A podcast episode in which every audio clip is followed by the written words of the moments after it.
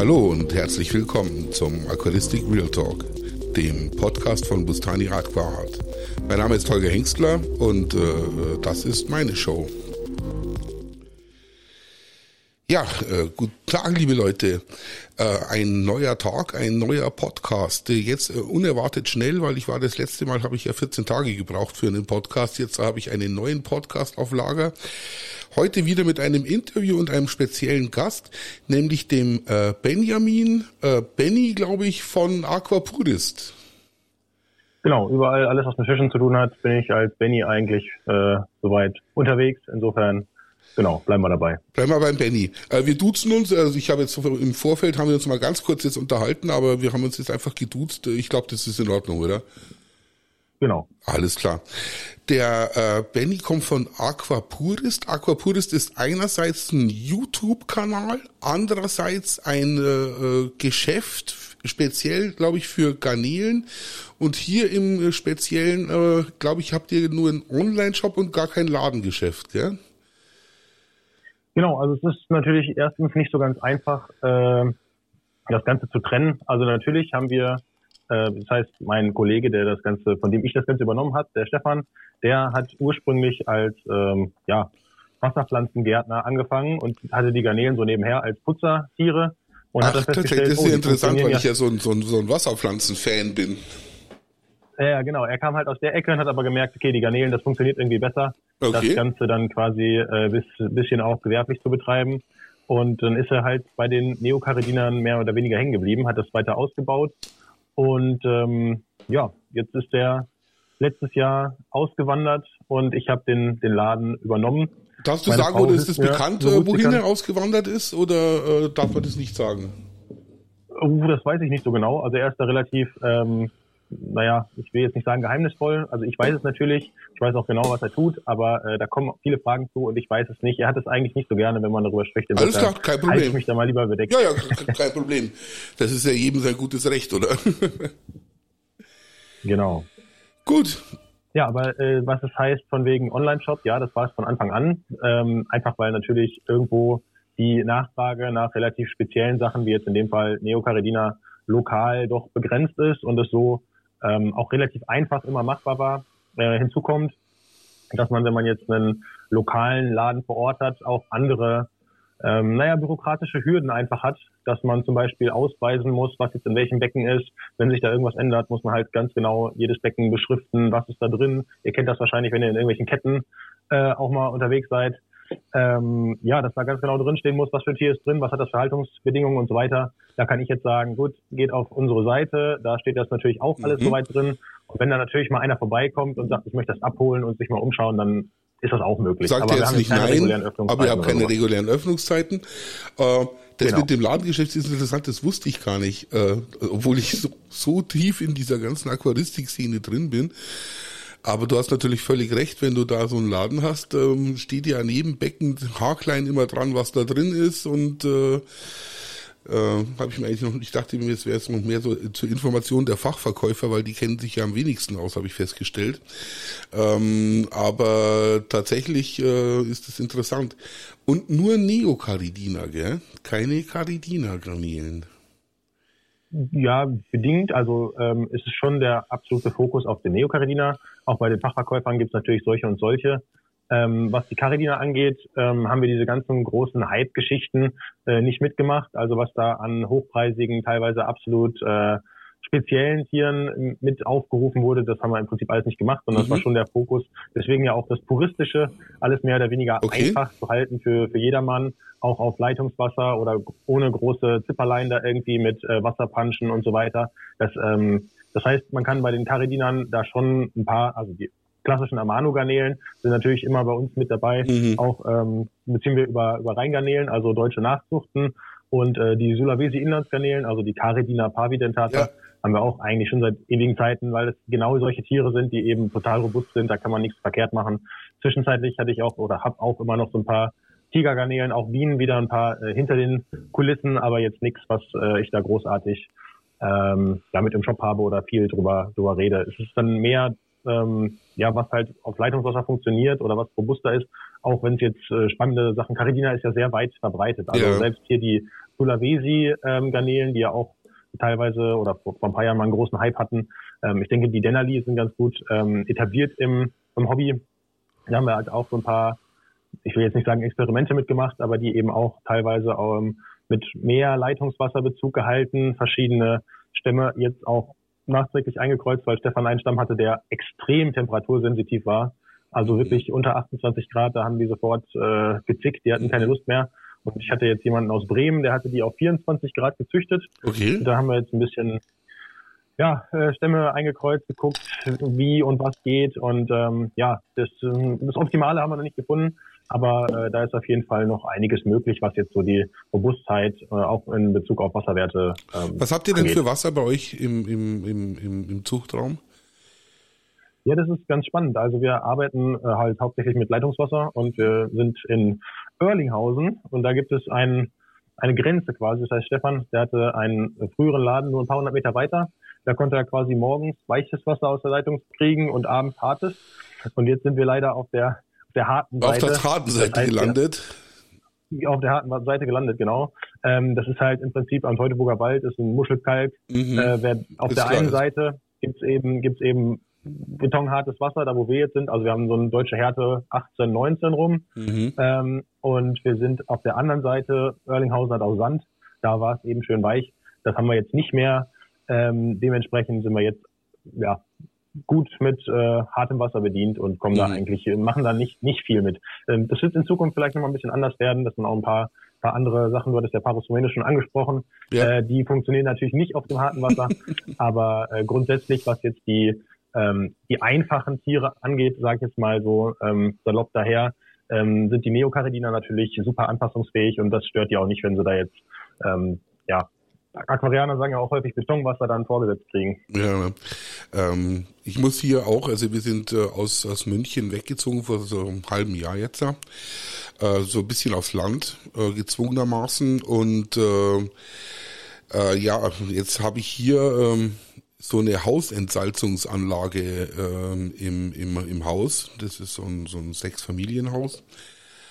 Und äh, ja, jetzt darf ich halt alles Wasser, das ich benutze, auch für meine Notobranchius und auch für meine anderen Fische und vor allen Dingen für meine Aquascapes, darf ich natürlich jetzt alles äh, durch die Osmoseanlage äh, jagen, weil ich ja diese Natriumbrühe da aus der Leitung bekomme.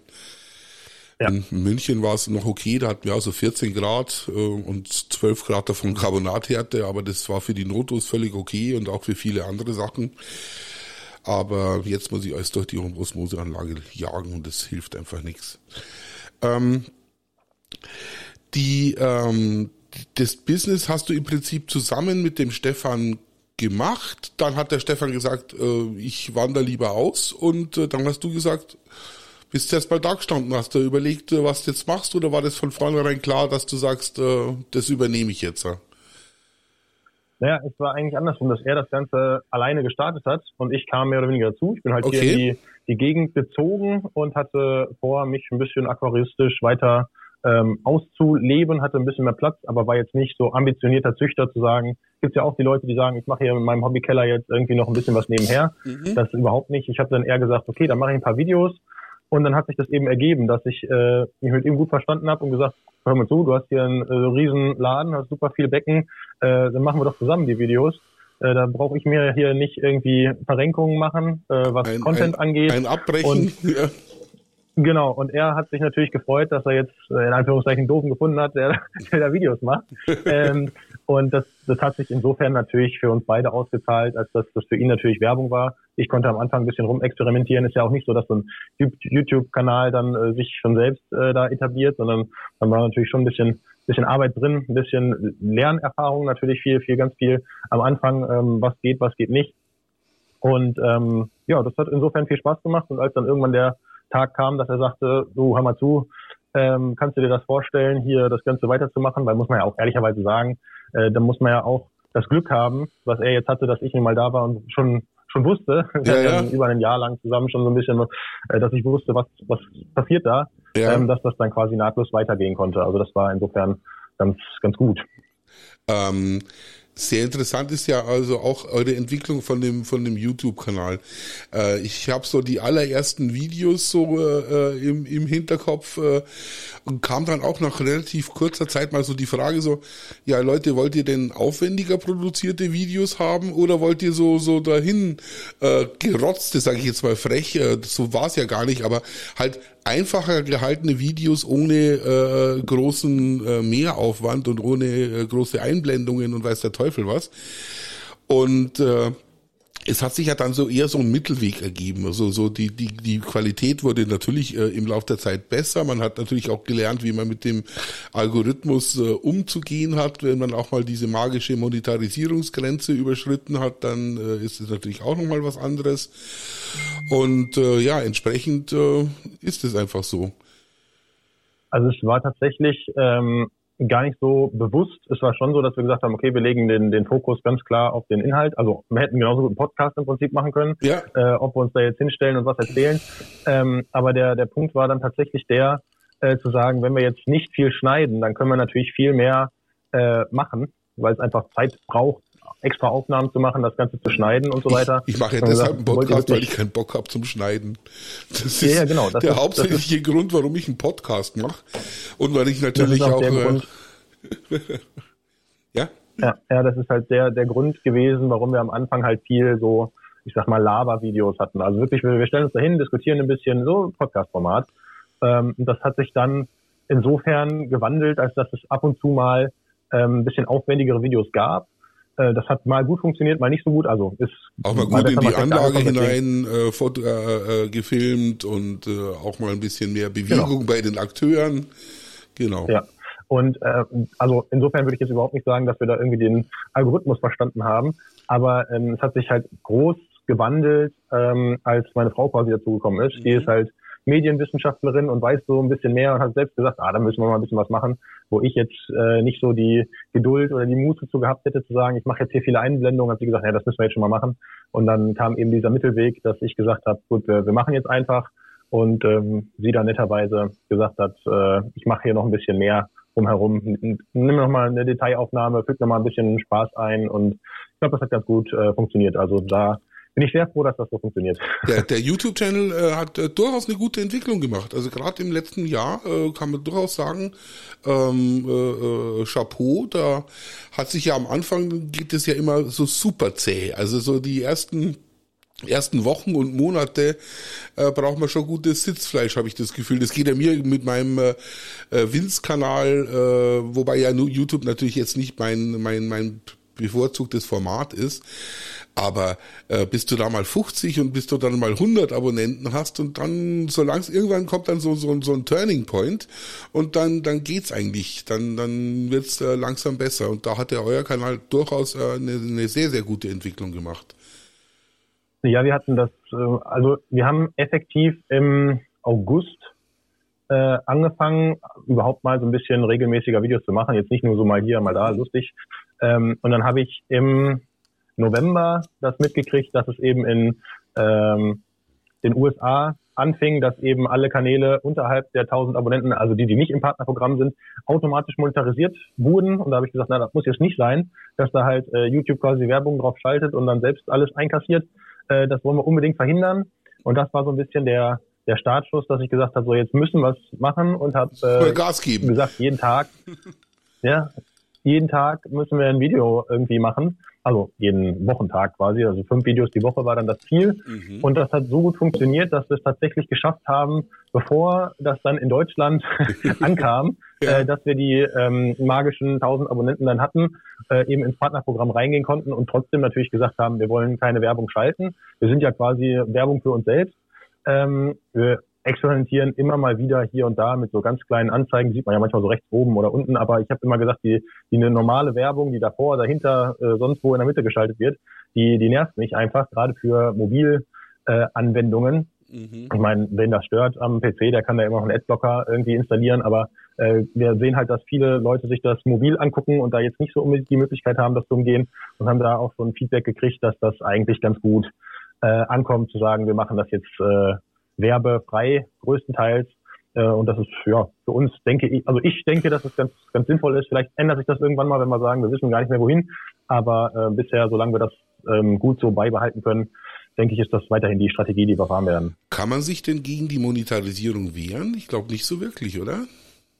Ja, klar. Also äh, wie gesagt, unter den 1000 Abonnenten kann man im Prinzip nichts machen. Ja, genau. Also da äh, schaltet, schaltet YouTube äh, selber Werbung, wie sie lustig sind. Ja.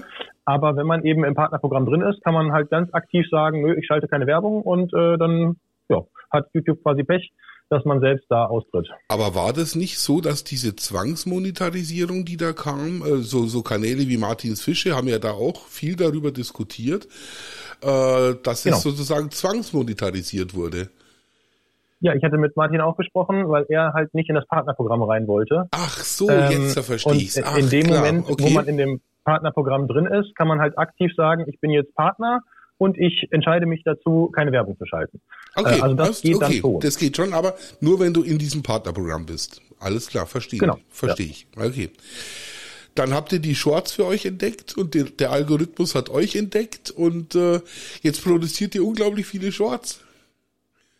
Ähm, ja, unglaublich viele, weiß ich nicht. Ist, also, mir, also abhängig, aber oder wir werden, werden plötzlich von euch sehr viele Shorts zugespielt, sagen wir es mal so. Das, das, das kann, das kann einfach also gut sein.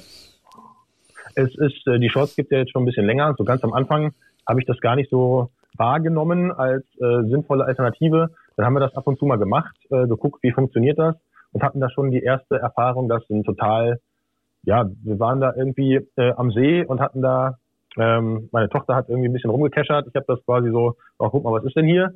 Und das hatte innerhalb von, weiß ich nicht, drei Stunden 10.000 Klicks oder so, dieses Short, wo wir sagten, ja, was, was ist denn hier los? Mhm. Ähm, da, das war das erste Mal, dass wir gesagt haben, oh, bei den Shorts, da irgendwas, das wird, wird nicht so gehandhabt wie die normalen Videos, das, das spielt YouTube irgendwie anders aus.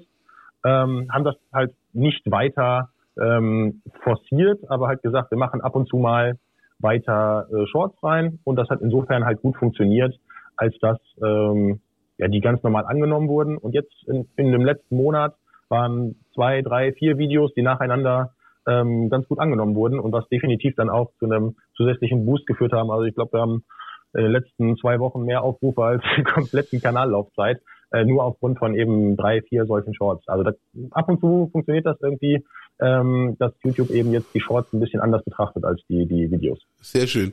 Ähm, sei euch ja äh, mehr als vergönnt. Es kam gerade diese berühmte äh, Meldung vom Zoom, dass ich jetzt noch zehn Minuten Zeit hätte. Weißt du, was wir jetzt machen? Jetzt machen wir eine kurze Pause. Jetzt drücke ich mal kurz auf ja. den Pause-Knopf, starten dieses Zoom-Meeting neu und haben dann auf jeden Fall noch mal äh, auf jeden Fall eine halbe Stunde, äh, wo wir noch ratschen können. So, jetzt, liebe Leute, ich drücke jetzt mal kurz den Pause-Knopf. Ja, und äh, jetzt sind wir wieder da und äh, ja, wir waren äh, bei dem ganzen YouTube-Terror äh, stehen geblieben und äh, inwiefern spielt denn das YouTube für dich ähm, eine Rolle, auch was den Geschäftserfolg betrifft? Äh, bedingt das eine das andere oder äh, sagst du, in der Zwischenzeit ist es so, dass auch ohne das YouTube das laufen würde? Ähm, das ist definitiv zweigeteilt. Also ich, ich weiß jetzt nicht, wie, inwieweit Stefan das eben vor der YouTube-Zeit ähm, gemanagt hat. Mhm. Aber ich kann es schon feststellen, dass äh, YouTube eben eine deutliche Traffic-Quelle quasi ist, also dass Leute eben uns durch YouTube überhaupt finden, auf uns aufmerksam werden. Inwiefern das jetzt mit den Shorts genauso gilt, ähm, kann ich nicht sagen, bin ich aber relativ skeptisch. Also es ist eher dieses Organische, dass die Leute die Videos angucken und dann auch sehen, wer sind wir, für was stehen wir und gehen dann eventuell mal auf den Shop rüber, wenn sie mhm. ähm, da irgendwas brauchen. Durch die Shorts ist es eher, dass man diese äh, Aufmerksamkeit sehr punktuell kriegt, also wir zumindest jetzt halt die letzten paar Wochen. Äh, und davon ist sehr wenig eben zu traditionellen YouTube-Konsumenten und dann auch Shop-Kunden geworden. Vielleicht auch noch nicht, ich weiß es nicht, aber das war jetzt nicht direkt proportional, dass man sagen könnte, da sind jetzt keine Ahnung 2000 Abonnenten mehr, da haben jetzt auch, äh, weiß ich nicht, 500 mehr Bestellungen oder so. Das äh, war definitiv nicht so. Ähm, das hat jetzt vielleicht nicht direkt was zu bedeuten, aber ähm, mit dem Erfolg des YouTube-Kanals, dass es grundsätzlich ähm, eben auch in Verkäufen sich widerspiegelt, das ist schon so. Gerade wenn wir irgendwelche Aktionen, wir hatten jetzt vor kurzem mal, dass wir festgestellt haben, oh, in einem Korallenmoos, da ist mal was, was anderes gewachsen, ein anderes Moos drin, das könnten wir, bevor wir das wegschmeißen, doch äh, quasi in so einer Sonderaktion eben ähm, mit mit rausgeben und äh, da kann man dann schon ganz gut sehen, dass es schon direkt einen Effekt hat, wenn wir ein Video machen und sagen, hier, ihr könnt euch den, wir haben das dann immer YouTube-Sonderartikel genannt, einfach mit in den äh, in die Bestellung, in den Warenkorb mit reinpacken, dann kriegt ihr halt das dies oder jenes da gratis dazu. Dann sehen wir halt direkt, wer hat das Video gesehen und da haben wir auch gesehen, dass innerhalb von zwei, drei Tagen eben diese ähm, ja, Sonderartikel dann auch äh, sofort mhm. vergriffen waren. Und das ist dann schon was, wo wir direkt sehen, äh, dass es halt von YouTube kommt und von diesen wenigen Videos eben. Ihr expandiert, ihr baut eine Scheune aus, habe ich äh, mitbekommen. Ja, expandieren ist da vielleicht der, der falsche Begriff, weil es ist im Endeffekt haben wir nachher genauso viel Platz wie vorher. Okay. Der große Unterschied ist, ähm, dass diese Scheune nun mal, naja, uns gehört. Ja. Das hatte, war schon, schon vorher quasi, dass wir einen, ähm, die Möglichkeit eben haben, da alles so auszubauen, wie wir das gerne hätten. Mhm. Das heißt, äh, da wo wir aktuell sind, haben wir im Prinzip keine Dämmung, äh, da, äh, ja innenliegende Regenfallrohre und alles, wo man sagen würde, das ist überhaupt nicht für so ein äh, Aquaristik, ähm, ja, wie soll man sagen, für eine groß angelegte Zucht da irgendwie geeignet. Also die, die Räumlichkeiten sind alles andere als äh, optimal. Und da haben wir gesagt, so wenn wir jetzt hier die Möglichkeit haben, dann bauen wir uns das doch so, wie, wie uns das selbst ganz gut gefällt und vor allem eben, ja, das aktuelle Umfeld, das geht wahrscheinlich an keinem vorbei. Der ein oder andere Kunde sagt uns das auch, oh, wir lassen die Heizung aus. Das können wir halt dann im größeren Maßstab nicht unbedingt machen und haben dann gesagt, ähm, wir müssen eben zusehen, dass wir dann die Möglichkeit haben, alles selbst in die Hand zu nehmen, zu sagen, okay, wir haben halt jetzt aktuell, weiß ich nicht, dieses Jahr 400 Euro im Monat Nebenkosten mehr. Ähm, langfristig wollen wir dann doch lieber in, in Dämmung und äh, eventuell eigene Solaranlage, ähm, Wärmetauscher, genau, alles sowas. Ähm, ja, alle, genau. alle sowas mit investieren, ja. Ja, also dass ich äh, ein, guter Freund von mir, leider dieses äh, Jahr äh, verstorben, Züchter, hatte sich so einen ehemaligen Schweinestall äh, bei sich auf dem Hof äh, ausgebaut und hat es tatsächlich mit guter Wärmedämmung. Der hatte da auch äh, 300 äh, Becken, der hat da so viel Ramirezi und sowas gezüchtet. Und ja. äh, weiß der, die brauchen eher die höheren Temperaturen und hat es aber da geschafft durch eine äh, konsequente Isolation und Wärmetauscher in der Abluft und äh, Ding, das eigentlich nur mit den mit den Luftpumpen und dem der der Filterabwärme und der Lichtabwärme äh, diese diesen Raum da zu heizen. Also so, sozusagen das so zu machen und der der nötige Strom, der kam von der Solaranlage. Und dann hat er gesagt, ab dem Zeitpunkt, wo das gelaufen ist, hat sich das auch erstmals in Deutschland rentiert, also so so so richtig rentiert, äh, äh, hier als Züchter aufzutreten, weil er gesagt hat, vorher, wenn du deinen Strom zahlen musst und wenn du das alles heizen musst, da, da, da bleibt am Ende von deiner Arbeit äh, nicht mal mehr der Mindestlohn übrig, wenn, wenn man so drüber nachdenkt. Äh, ganz genauso würde ich das auch äh, sehen. Also wie viel dann nachher überbleibt, hängt ja auch ein bisschen davon ab, wie groß ist man, was macht man so. Äh, aber vom Prinzip her sehe ich das natürlich ganz genauso und das ist ja auch die Überlegung, dass wir gesagt haben, ähm, was alleine an Stromkosten da sind, was auch hm, insofern bleiben wird, als dass wir weiterhin natürlich viel Strom einfach durch die ganzen Lampen ähm, verbraten. Und das ist aber ja nicht verloren, sondern geht halt dann in Wärme. Mhm. Wenn man diese Wärme eben zum, zum Beheizen der, der ganzen äh, Anlage eben weiterhin behalten kann, ja, dann äh, ist es natürlich optimal. Ähm, wir haben jetzt hier schon eine um, ganz gut dimensionierte Photovoltaikanlage sitzen. Insofern mhm. ähm, ja, ist es quasi die ähm, optimale Situation, dass wir sagen können, gut, dann haben wir das im, im mindestens ein halbes Jahr schon mal Stromkosten gratis. Ja. Ähm, aber es ist weiterhin so, dass man natürlich dann, wenn man eigentlich die Wärme braucht, nämlich im Winter, ähm, ja, da muss man halt Strom zukaufen, das geht ja, gar nicht anders. Das wird nicht anders bleiben. Und was er auch gesagt hat mit den äh, innenliegenden äh, äh, Fallrohren, Wasser spielt eine nicht unerhebliche äh, Rolle in den in den Kostenfaktor. Also der Alvin, der hat ja auch, ich glaube, der hat 30.000 Liter äh, äh, Wasservorrat, äh, Regenwasservorrat für seine ganzen Fische, weil er gesagt hat, er zahlt halt dann kein Abwasser, er zahlt halt äh, tatsächlich kein äh, zusätzliches Abwasser dafür. Der hatte so einen Keller einfach mit so einem Isolierschaum äh, ausgesprüht und hat den kompletten Keller geflutet und hat da eben äh, seine, seine, sein, sein Wasservorrat gehabt. Ja, das ist eine ähm, interessante Überlegung. Ich meine, wir haben hier eben auch das Glück, dass wir im Prinzip ähm, eine eigene Kläranlage haben. Das heißt, die mhm. Abwasserkosten, was nun mal der Hauptkostenpunkt ist, wissen ja auch viele nicht. Ja. Äh, Hauptkostenpunkt ist das Abwasser und nicht das Wasser an sich. Das Wasser kostet ähm, nichts. Dann haben wir halt hier einen, einen äh, Brunnen auf dem Gelände, Hm, weiß ich nicht, in wie stark wir das nachher nutzen werden, aber das ist natürlich auch ein Punkt. Und das Regenwasser an sich ähm, nutze ich auch gerne. Allerdings äh, ist da der Keller wahrscheinlich der richtige Punkt, denn die richtige Lagerung von Regenwasser ist ja auch gar nicht mal so trivial. Nee. Also wir haben das schon gemerkt, wenn man dann äh, eben auch viel, hm, könnte man ja vom Lebenfutter, dass man sich dann doch die ein oder andere ähm, ja, Plagegeister in Form von Algen oder äh, irgendwelchen Planarien sonst was reinholt, die das können wir uns natürlich nicht leisten. die genau, das, oder ähnliches. Das, das kann man dann als äh, im Hobby machen und das mache ich natürlich auch. Mhm. Ähm, aber gerade in so eine Anlage, wo man da sich drauf verlassen können muss, ähm, werden wir das nicht tun. Und werden wir es auch nicht können, vielleicht gibt es dann die Möglichkeit, nochmal, hatte ich schon mal überlegt, ob man so entweder Ozon oder das Ganze über UV laufen lässt, bevor ja. man es irgendwie verwendet. Äh, aber da bin ich noch nicht zu der abschließenden äh, Beurteilung gekommen. Sicher ist jedenfalls, dass ich einfach ähm, Regenwasser direkt zu nutzen, was ich sonst natürlich ohne Probleme im Hobby tun kann, äh, kann ich halt ab einer gewissen Größe und wenn das an halt mehr dahinter hängt, wenn wir sagen, ja, da, da hängt halt was dran, wenn ich irgendwie mir die Anlage versaue, Klar. Äh, dann kann ich mir das halt nicht leisten, direkt das Regenwasser zu verwenden. Ja, gerade diese Planarieninfestation, wenn du die mal in der Anlage drin hast, da ist, ist keiner mehr glücklich. Genau, ja, das, äh, deswegen, das machen wir nicht. Ähm, dann kommt vielleicht nochmal für gerade diese Weichwassergeschichten ähm, ja, habe ich schon was überlegt, aber da, da gibt es noch keinen schlussendlichen, kein noch, Masterplan. Noch keine Lösung für. kein noch, genau, noch kein Masterplan. Gibt's noch nicht. Wir müssen noch ein bisschen was probieren, ja. Du kommst, wie ich mitbekommen habe, so auch aus der klassischen Aquaristik. Jetzt frage ich dich, wann hast du dein erstes Aquarium bekommen? Von wem? Ja, das ist äh, ganz witzig. Ich war im Prinzip schon immer, dass ich gesagt habe, ich möchte Haustiere haben und zwar querbeet eigentlich so alles äh, interessiert und mein Vater hatte Allergie gegen äh, Tierhaare und Federn. Also da fällt schon mal eine Menge raus. Oh, da fällt eine ganze Menge raus. genau, da war ich dann natürlich begeistert von Schlangen und sowas, da waren meine Eltern auch nicht so begeistert von. Und dann bin ich bei einer Wasserschildkröte ähm, mehr oder weniger mit überrascht worden. Das war jetzt mein Tipp. Schildkröten war jetzt der, der, der Tipp, den ich da gehabt hätte an der Stelle. Ich hätte jetzt einfach fast auf eine Landschildkröte getippt, aber eine Wasserschildkröte nee, war nee, es. war die Wasserschildkröte, weil es irgendwie ein Beka äh, Arbeitskollege von meinem Vater Vater war dann ähnlich, wie, wie das häufig so ist. Äh, Kinder ziehen aus, oh, was machen wir mit der Schildkröte? Ach, da freut sich einer.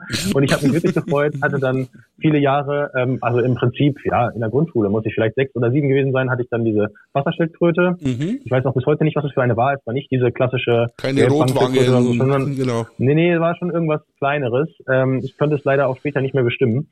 Aber ähm, ja, aus heutiger Sicht habe ich die deutlich zu klein gehalten, war, kam halt mit so einem äh, Meterbecken aber gut, das war halt damals so und die ist dann so nach ja, vier, fünf Jahren, ich nehme an, an Altersschwäche verstorben, weil die war halt schon lange ja. bei verschiedenen Haltern. Benny, und da hatte wie alt bist du, wenn ich fragen darf?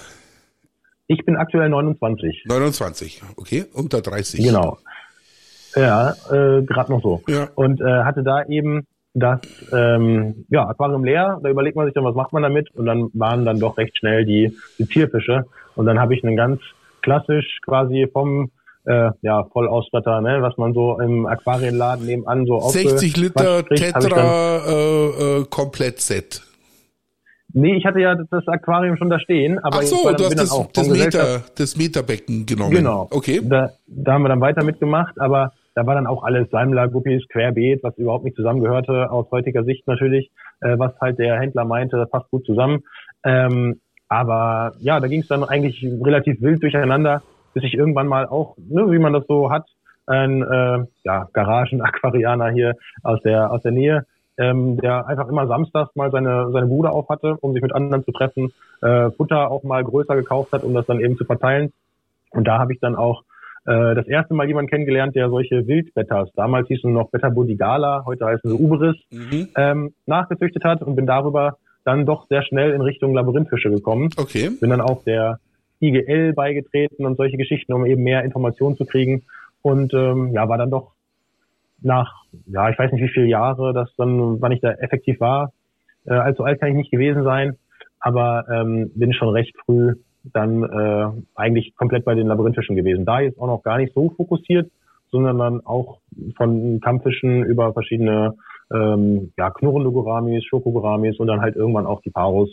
Ähm, genau, bin ich so in die, die Ecke gekommen. Dann sind wir bei den Parasfromenos. Du hast heute noch äh, eine private Anlage mit äh, Parasfromenos oder züchtest privat auch noch? Äh, ich züchte aktuell leider nicht so viel, wie ich das gerne gerne würde, einfach weil es zeitlich nicht so der Fokus ist. Ich hoffe, dass das besser wird, wenn ich das dann Ganze in, in einer Anlage mehr oder weniger fusionieren kann. Ja. Ähm, also klar, ich habe hier bei mir zu Hause noch einige Becken stehen, wo auch noch ein paar Arten ähm, herumschwimmen.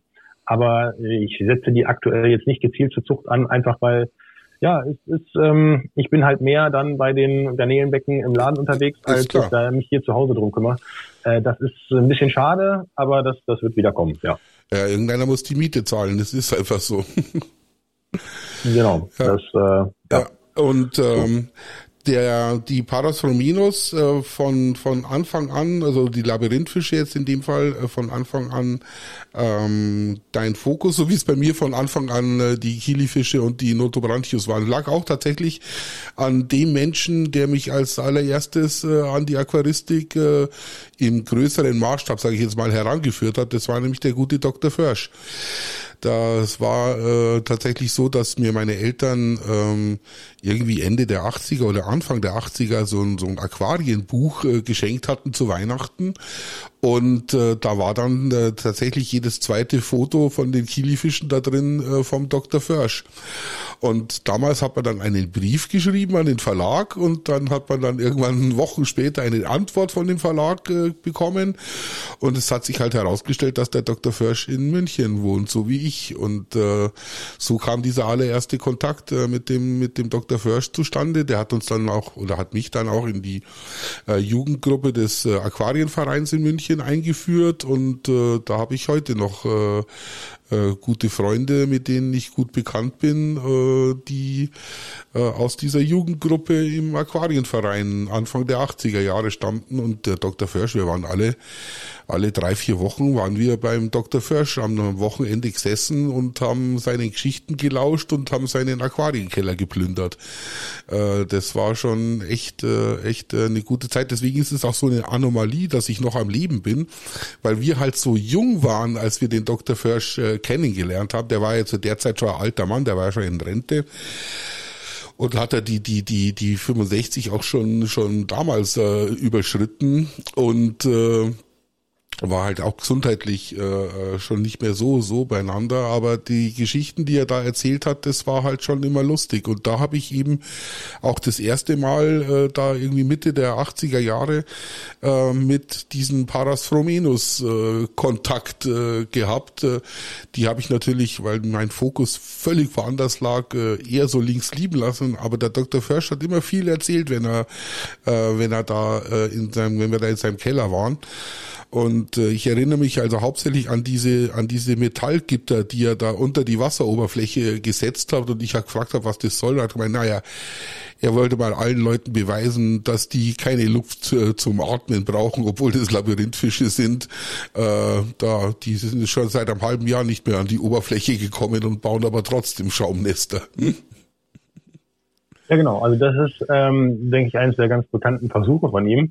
Ich bin ähm, eigentlich, muss man sagen, über die IGL auch zum äh, Peter Finke gekommen, der, äh, wie sich herausstellte, ganz bei mir in der Nähe äh, wohnt. Also hier in, in Bielefeld wohnt äh, der Peter. Mhm. Und ähm, der ist jetzt ehrlicherweise, muss man genauso sagen, auch schon alter Mann, aber war eigentlich immer schon sehr engagiert, was eben die Paros Romenos angeht. Und der ist eben ähm, ja durch den Hirsch zu den Paros Romenos gekommen oder ja. hat sich da so äh, anstecken lassen von, von diesem Thema. Deswegen war das äh, für, für Peter eigentlich immer einer der Idole, was, was jetzt die ganze Herangehensweise auch an die Aquaristik angeht. Und insofern war das natürlich von Anfang an schon irgendwie ein Begriff, zu, ja. zu wissen, so ja, was, was, was da ähm, ich für Versuche waren und äh, wie es ursprünglich zu den Paus Minus kam. Also der hat ja quasi auch seine Finger mit im Spiel gehabt, überhaupt die ersten Tiere hier in Deutschland zu, zu haben und herauszufinden, wie leben die überhaupt, äh, wie lassen sie sich nachzüchten und so weiter. Genau. Also die ersten, äh, glaube ich, stammten tatsächlich aus dem Großhandel. Ähm, und äh, das hat mir der Jakob Geck das letzte Mal erzählt, als ich mit ihm äh, äh, gesprochen habe. Ist auch noch einer der, der wenigen Zeitzeugen aus dieser Zeit. Nee, mir war das jetzt nur so ein, so ein Anliegen, auch mit diesem Podcast, da bin ich eigentlich erst später draufgekommen und gesagt, das hat man natürlich 20, 30 Jahre lang äh, komplett ignoriert, äh, was für eine große Nummer der Försch war. Das Problem beim, beim Dr. Försch war tatsächlich, der war ja so, äh, so offen in seiner Kommunikation und auch so, so bereit, sein Wissen weiterzugeben, aber es war halt vor der Internetzeit. Also er ist halt leider verstorben, bevor das Internet sich so so richtig etablieren konnte. Und so findet man heute relativ wenig. Er hat ja auch viel Artikel geschrieben in der DATS und, und, und überall, auch international aber äh, ist halt so ein bisschen in Vergessenheit geraten und das äh, fand ich sehr schade jetzt von von unserer Seite aus, weil wir halt alles alles das, was ich heute als Aquarianer äh, weiß und vor allen Dingen als als Notobranchius äh, weiß, weiß ich vom Dr. Försch und ich züchte meine Notus immer noch so, wie es mir der Försch vor 35 Jahren äh, gezeigt hat, wie er gesagt hat, du machst deinen Wasserwechsel jeden Tag und äh, du fütterst die Fisch gescheit und du achtest drauf, äh, dass die in bester Kondition sind, bevor du sie ansetzt und dann äh, wird es auch was. Dann kannst du da schon auch agieren. Und deswegen finde ich es immer ganz nett, wenn man äh, den, den Dr. Försch jetzt im, im, im, im Nachhinein immer wieder mal erwähnt. Und äh, das Einzige, wo ich tatsächlich äh, eben gefunden habe, dass er noch namentlich erwähnt und auch äh, in Ehren gehalten wird, sind tatsächlich die Paros Romenus-Leute. Die äh, schätzen ihn heute noch sehr.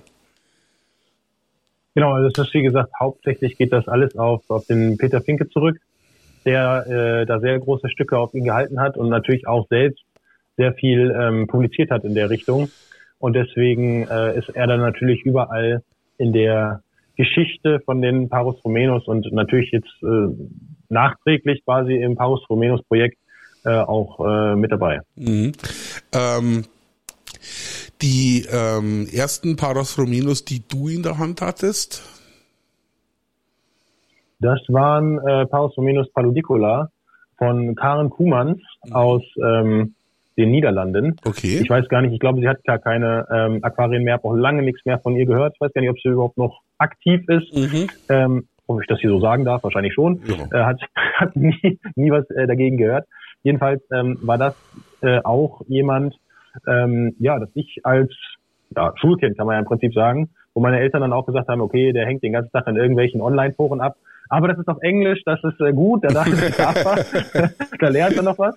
Äh, da hatte ich dann quasi auch ein bisschen ähm, ja einen Grund, mal Englisch zu lernen. Insofern war das ganz äh, bezeichnend, auch dann mit den, den Größen, hier so ein Alan Brown oder so, sich mal auf Tagungen äh, unterhalten zu können. Das war schon irgendwie ganz toll. Und der Peter, Peter Finke war natürlich auch so jemand, der da zu den Größen ähm, gehörte und sicherlich immer noch gehört, ähm, auch wenn er selbst keine Fische mehr hat. Äh, aber da ähm, fing das an, dass ich eben die ersten Parus Domenus auch bekommen habe, gehalten habe und auch, ich weiß gar nicht, welches die ersten waren, die ich selbst nachgezüchtet habe. Ich glaube, das dürften wahrscheinlich Harvey oder Linky gewesen sein, mhm. weil ich kurz danach natürlich dann noch ein paar mehr Arten bekommen habe, sowohl ähm, von Karin, die hat mir dann nochmal Tiere, ähm, als sie selbst ihre Anlage quasi aufgegeben hat, habe ich nochmal welche bekommen und dann auch über äh, die GL natürlich noch Kontakt zu anderen äh, deutschen Züchtern dann auch hatte. Ja. Sind die Parasrominos international relativ beliebt? Also ich kann mir vorstellen, durch das Internet sind jetzt auch die ganzen Aquarianer in Malaysia und Indonesien vielleicht auch draufgekommen, dass sie da ganz nette Fische vor der Haustür haben. Äh, wie sieht's in Amerika aus? Weißt du das? Ist, sind die in Amerika recht beliebt auch? Ja, also beliebt ist ja immer so eine Sache. Es ist natürlich ein absoluter Im, im Rahmen, Nischenfisch. Im Rahmen des äh, Nischenfischs, aber da, da reden wir bei den Notobranchius und bei den Parasrominos vom, vom, vom Gleichen. Das sind absolute Nischenfische, genau. die halt so eine spezielle Vermehrung einfach auch haben.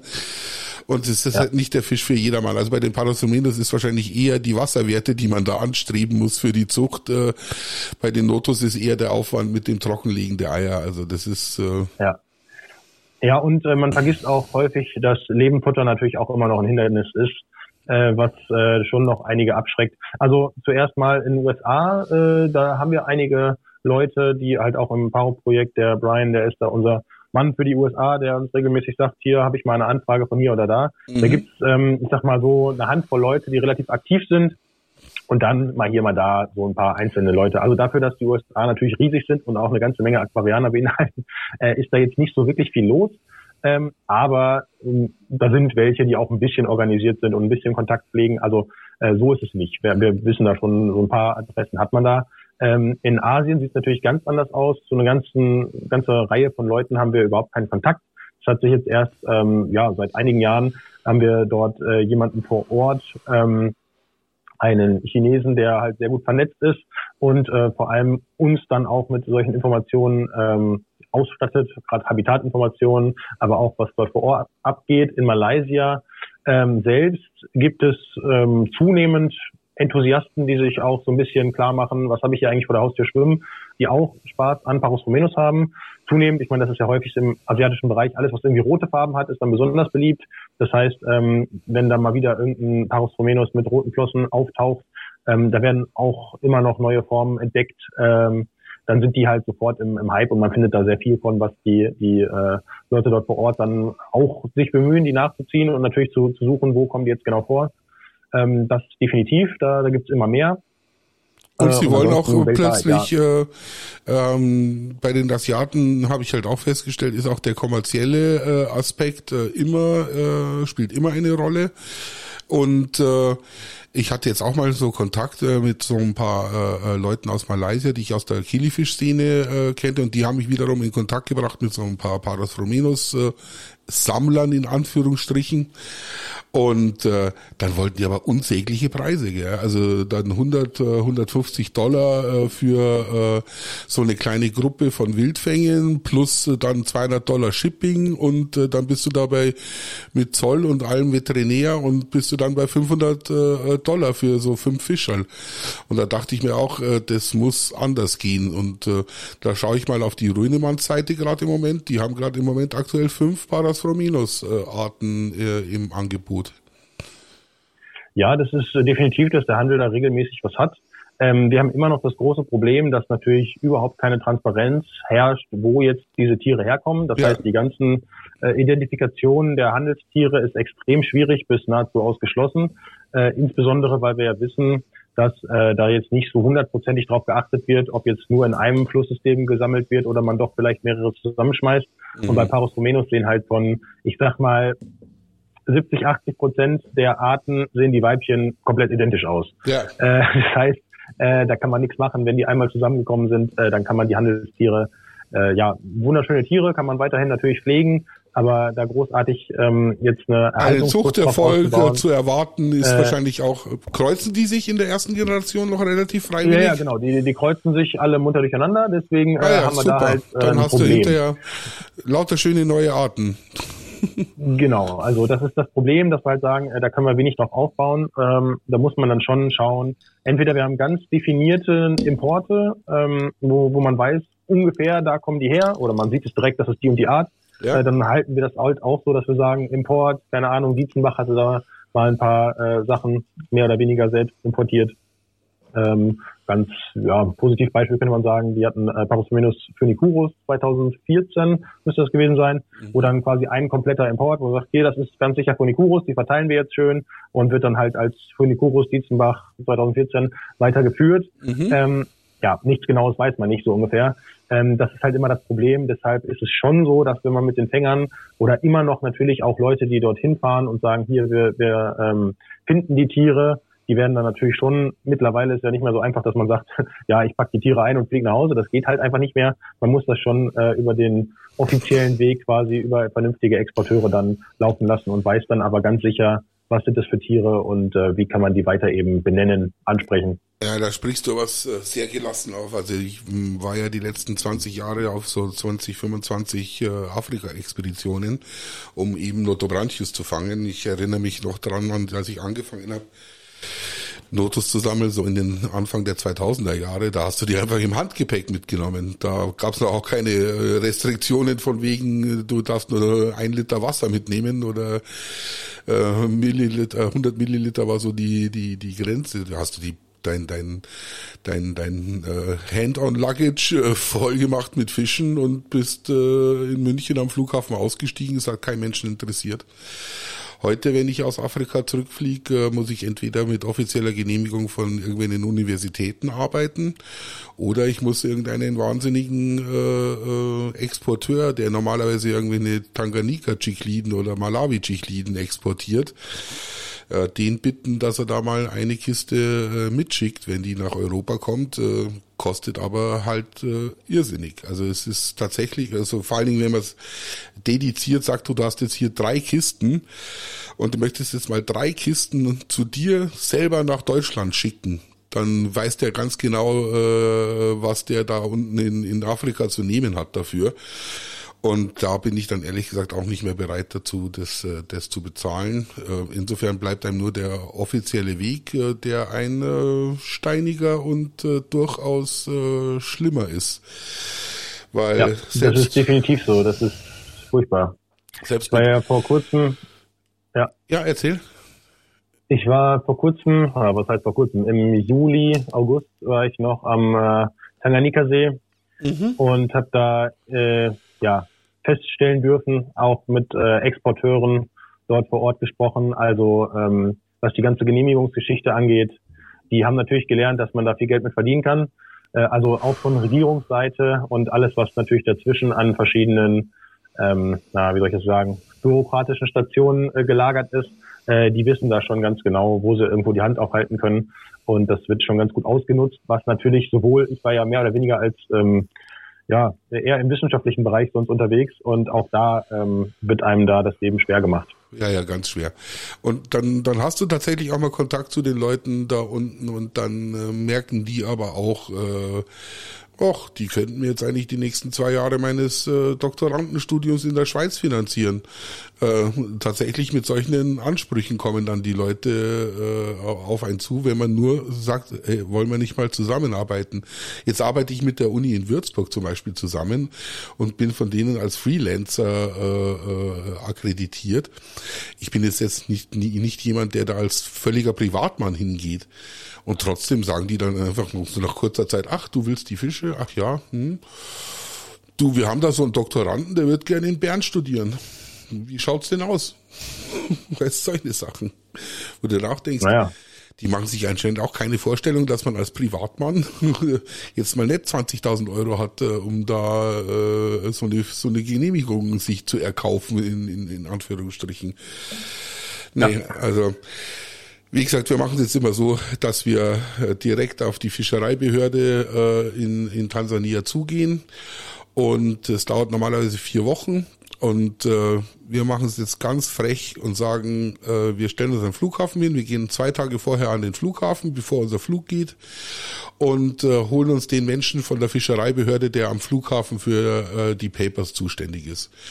Das dauert manchmal dann tatsächlich zwei Tage, bis der auftaucht und bis er sich herablässt, äh, dir deine Fische anzuschauen. Dann schaut er zehn Sekunden in deine Box rein, stellt fest, das ist sind wieder irgendwelche geschützten äh, äh, Süßwasser, äh, Seewasserfische, weil die sind ja alle einen Zentimeter groß oder so, weißt. Das interessiert den alles überhaupt nicht. Und die zweite Methode, die wir jetzt herausgefunden haben, es gibt äh, Leute, die exportieren diese ganzen Victoria-Barsche und Tilapien und ähnliches äh, als Essen, als äh, gefrorenes äh, Futter. Also Futter sage ich jetzt schon, als gefrorenes Essen für uns. Und ja. äh, die haben aber automatisch mit dem Export von Fischen äh, die Genehmigung, auch lebende Fische zu exportieren. Ah, das ah, okay. ist, äh, das, da kam ich erst vor ganz kurzem drauf und da habe ich jetzt einen super Kontakt in Dar es Salaam, ähm, der mich auf seine äh, Exportgenehmigung, wenn der ein komplettes Frachtflugzeug mit äh, gefrorenem Fisch äh, voll macht, äh, kann der nämlich auch mal eine Kiste von mir äh, dazwischen schieben und das kostet mich gar nichts. Die fliegen nach Frankfurt oder nach, äh, nach, nach Rotterdam oder nach Amsterdam, die, die, die Fische und dann ist da gar nichts mehr. Dann will ich die einfach mitschicken. Problem ist halt, äh, die so lange bei ihm äh, am Leben zu halten oder halten zu lassen, äh, bis halt dieses Flugzeug voll ist, also bis sein Frachtflugzeug ja.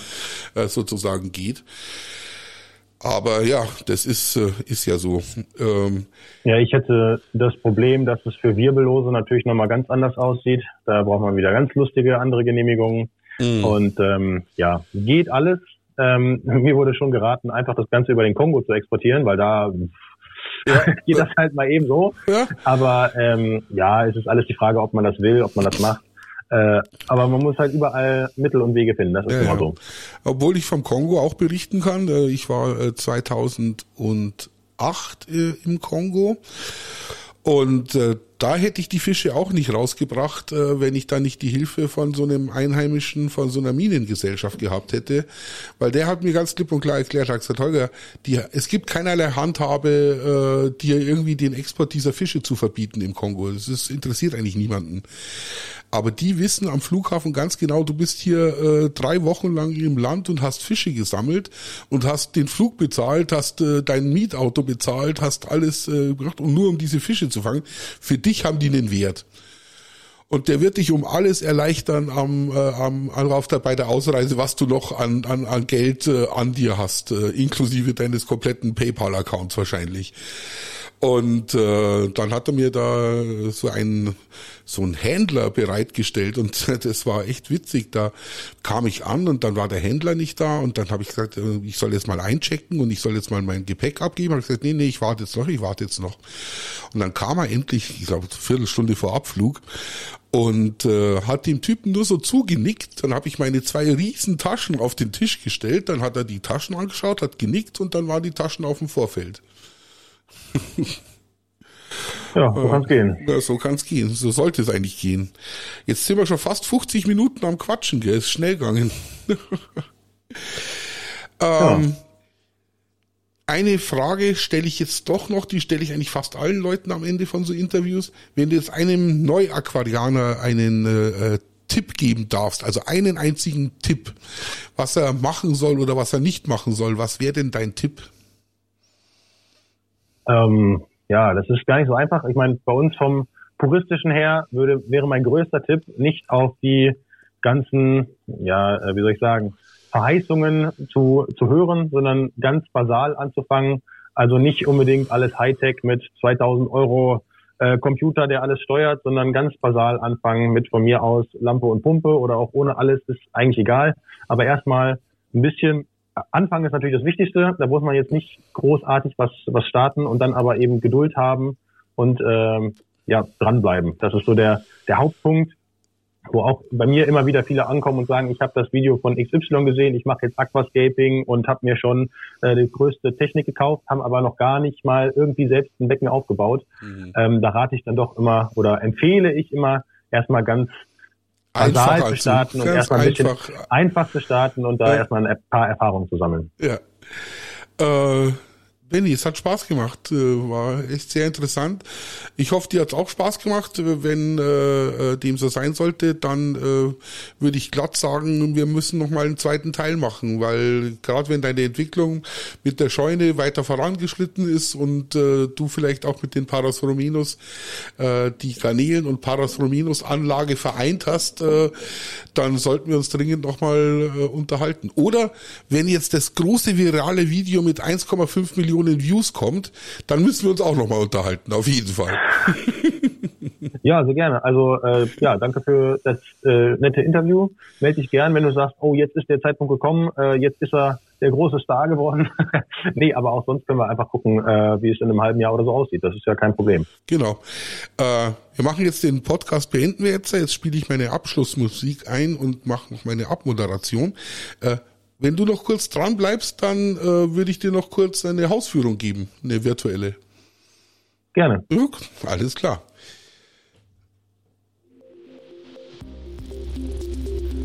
Das war er, der Podcast von Bustani Aquaart. Vielen Dank und äh, bis zum nächsten Mal.